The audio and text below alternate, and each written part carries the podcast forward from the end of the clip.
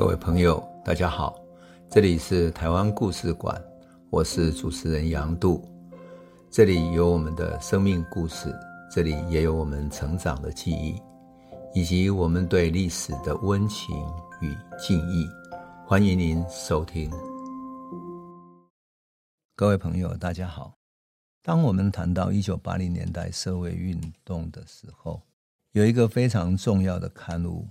在现代往往是被忽略的，它只是被当成报道文学的刊物，却没有能够更深刻的看到它，不仅是文学的，更是社会良心的，也是参与了一九八零年代社会运动重要的推手，那就是作家陈令真先生所办的《人间》杂志。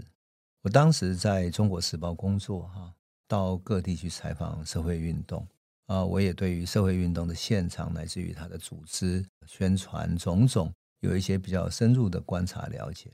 那每次我一看到有什么样的重要的脉动的时候，都会把讯息传回到人间，然后来跟陈令真讨论。陈令真他有理念，也有理论基础，所以他会用理论和社会经济学的分析啊，来跟我们讨论，给我们更深度的思考的视野。当然。我们谈到一九八零年代台湾巨变的时候，其实《人间》杂志是一个非常重要的主题，它是时代的主题，也是必须探讨的现象。它不仅是一个媒体、一份刊物，更是一份推动的动力。我想先来讲一个故事吧。故事发生在台北市新生北路，位居着从南部上来台北谋生的这些人。总是在这里新生北路这里租一间小小的套房，而这些小套房常常租给附近酒店上班的女孩子，或者租给一些小工人，乃至于他有一些小房间里面分成上下铺，上铺下铺就一个价格，不同的价格来来出租给上来台北的这些年轻的没有钱的劳动者。当然，这里也流动着富裕之后膨胀起来的欲望，这里有奢靡的酒店。也有底层劳动者的汗水跟辛酸哈。那么，《人间》杂志就曾经报道过一个周族青年汤英生的故事。汤英生是一个阿里山上的周族青年，他刚刚满十八岁，因为家里有一些经济的需要，他离开了师范学校，离开家乡，到台北来找工作。可是他住在洗衣店里面工作，他不是住在小公寓的房间里，而是更底层的。洗衣店里面的一个洗衣间，洗衣间之下的一个小小的角落，他拉了一条布帘子。老板叫他早上九点上工，工作到晚上一两点，一躺下就睡着了。一九八六年一月二十五号的凌晨，这一间洗衣店传出了命案了。洗衣店主人夫妇跟三岁的女儿同时丧命，死者是被重器殴击头部致死的，而小女儿是窒息而死。报纸以斗大的字写着“灭门血案”，可他们的洗衣工这个阿里山邹族的汤英生不见了。当天黄昏六点的时候，汤英生在哥哥的陪同之下到警察局去投案。他承认自己是凶手。他说，因为他到台北来求职的时候被职业介绍所骗了，要了他三千五百元的介绍费。他到洗衣店打工，他本来想说工作了八天，一天五百元，那。欠的钱应该可以还清了吧？他想要辞职，不料老板彭先生不仅不让他辞职，还说他欠下的钱都还没有还完。他想说我要要回身份证，老板不给他，还骂他说你是还哪哟？你刚才要破坏我的行李，你破坏我的生意，用那种歧视性的字眼骂他还哪？这还不打紧。事实上，他如果没有要回身份证的话，他在台北谁也不认识他，他充满了没有身份的恐惧。结果就为了抢回他的身份证，两边争执推打。老板推打他的时候，他还手。最后他推到门旁边的时候，他随手拿起一支起钉锤，就是拿把那个钉子拿起来的锤，起钉锤，朝老板的下巴打下去，从下面这样打上去，血就流出来了。这老板更生气了。结果两个就扭打成一团，最后他把起钉锤打在他的后脑上。老板的妻子醒过来了。看到两边扭打，也跟着打起来了。最后，他的妻子也被他打死了。这个时候，小女儿醒来了，听到吵闹声嘛，大声尖叫的哭啊哭啊。结果汤英生怕被发现，就赶快去捂住她的嘴巴，慌慌张张，结果捂住她嘴巴，她跌下来了。他在床下更加捂住她的大叫的声音，结果这个女孩子窒息而死。新闻写的这个简单的过程，可是了解原住民处境的人都知道，关键就是那一张让他疯狂去杀人的那张身份证，因为他在城市里头是没有身份的，谁也不知道他是谁。这一年一月二十六号这一天，《人间杂志》里面挤了好多个关心这个案子的朋友，有黄春明。有莫那能，有音乐家邱晨，还有原住民的盲诗人莫那能。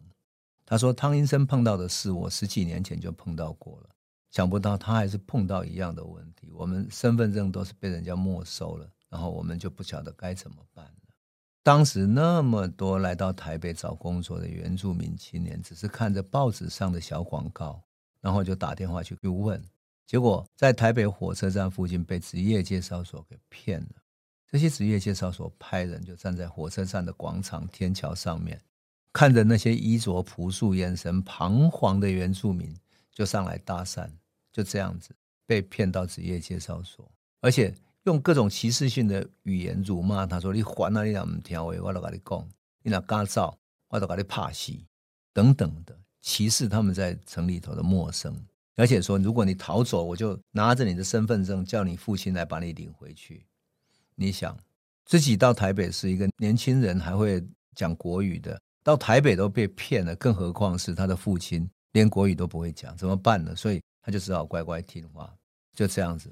汤英生就是这样的一种典型。他到洗衣店的工作时间那么长，那五百块的日薪不仅没有给他，而且还超超时工作，这就是他最大的一个悲剧。陈林生为了深度报道，还派了记者。关宏志到阿里山采访汤英生的邻居啊、家人啊、老师等等，甚至于到嘉义师专采访他的同学，这整个才了解他的父亲其实是在地方上为地方做了很多事情的。他父亲叫汤宝富，是受人敬爱的人，而他的叔公汤守仁是白色恐怖时代的受难者。那汤英生从小是一个很乖巧的孩子，在师范学校读书，爱音乐，还会写歌送给同学。就是因为他妈妈生病了，然后在学校因为抽烟被记了大过，所以办了休学，想要去找工作，帮母亲赚一点钱作为医疗的费用。就这样子碰上了这样的陷阱，这样的悲剧。人间杂志后来写成了一篇很长的报道文学作品，那是报道文学的经典的，叫《不孝儿英伸》。他刊出以后引起巨大的回响。很多律师都要来义务辩护，还有宗教界的人士啊，根据汤英伸自己到警察局去投案嘛，希望能够用自首的要件免于一死。很多宗教界的人士开始联署向蒋经国陈情，希望说即使三审定谳也可以特赦一下，让他留一条命吧。所以大家就一起集资，文化界的人包括了黄春明啊、啊邱诚啊等等很多文化界，当然我也是其中的一个了啊。更不要说像高信江啊等等，大家在《智利晚报》刊登了一个全版的广告，叫做“枪下留人”。可是没有办法，当时郝柏村在日记里面记载什么？记载了三地草主青年汤英生去年杀死雇主一家三口，死刑确定。有党外人士及部分宗教人士向总统陈情，请求暂缓执行，但这触犯了蒋经国的忌讳，让他深为不满。这完全是一件司法案件，必须依法处理。就这样子，我还记得汤英生三审定谳即将要枪决的那一天啊，人间杂志的几个同事在我家里面彻夜长谈，心痛无比。我们都是关心的人，我们都是一起参与运动的人。那天清晨，大家都还没有睡着，整个看着天色蒙蒙亮的时候，传来了噩耗，说今天早晨汤英伸枪决了。大家强忍着悲痛，协助他们处理后事。那陈令珍一路陪同汤宝富，在医院办遗体捐赠，最后到殡仪馆为汤英伸办一个追思的活动。这整个案件之后，因为《人间杂志》的报道，原住民问题终于引起了整个社会的重视。他当然不是只有职业介绍所欺骗的问题，乃至于还有原住民少女被职业的骗子骗入了火坑，强迫他们卖淫。有雏妓的问题，还有原住民的渔民在海上被扣留，种种问题全部都一起浮现。《人间杂志》从这里开始不断追踪报道，唤醒社会关怀。后来，他还发起了抢救森林运动、抢救雏妓、抢救原住民人权等等的游行。其实，《人间杂志》已经变成社会良心的一把灯火。当然，《人间杂志》的人道主义精神，在一九八零年代，使得陈令真也参与了环境运动。不仅报道受污染的台湾哈，还有甚至于他做大规模的浊水溪整个河流的全面性的报道，在不断提醒人们说，消费社会中人要回到人的本身，寻求人的真正的价值，不要成为物质的奴隶。可惜的是说，他作为报道摄影的杂志，它的品质啊是非常高端的印刷，而且为了精准传达照片里面的一种很细致的人文风貌哈。它的印刷特别的讲究，每一期都赔不少钱，但因为长期的赔劣，所以陈立珍办了四十七期之后，在一九八九年九月的时候决定停刊了。可是就在这个时候，台湾的股票终于飙上万点了，以前都是几千点几千点，现在飙上一万点了。可就在这个时候，一本人文杂志停刊了，所以大家总是非常悲叹。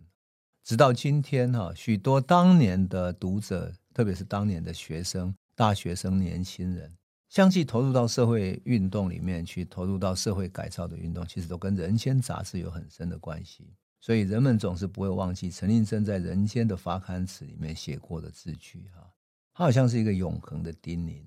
我希望我在这里把它念一下，也仿佛是我们对未来的叮咛吧。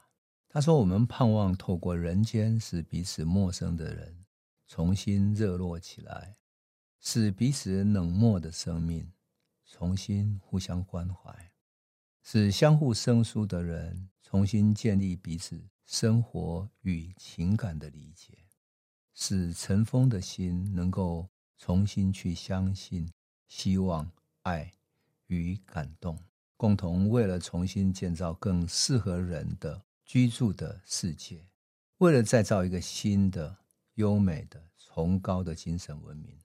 和睦、团结、热情的生活，这就是陈映真留给未来时代的一个深深的叮咛吧。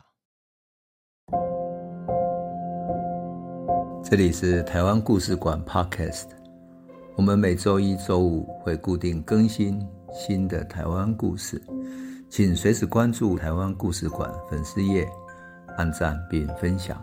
最后，我们工商放送一下。若你对本节目有兴趣，可以购买纸本的《有温度的台湾史》，更方便您阅读。本节目由中华文化永续发展基金会制作，连震东文教基金会赞助。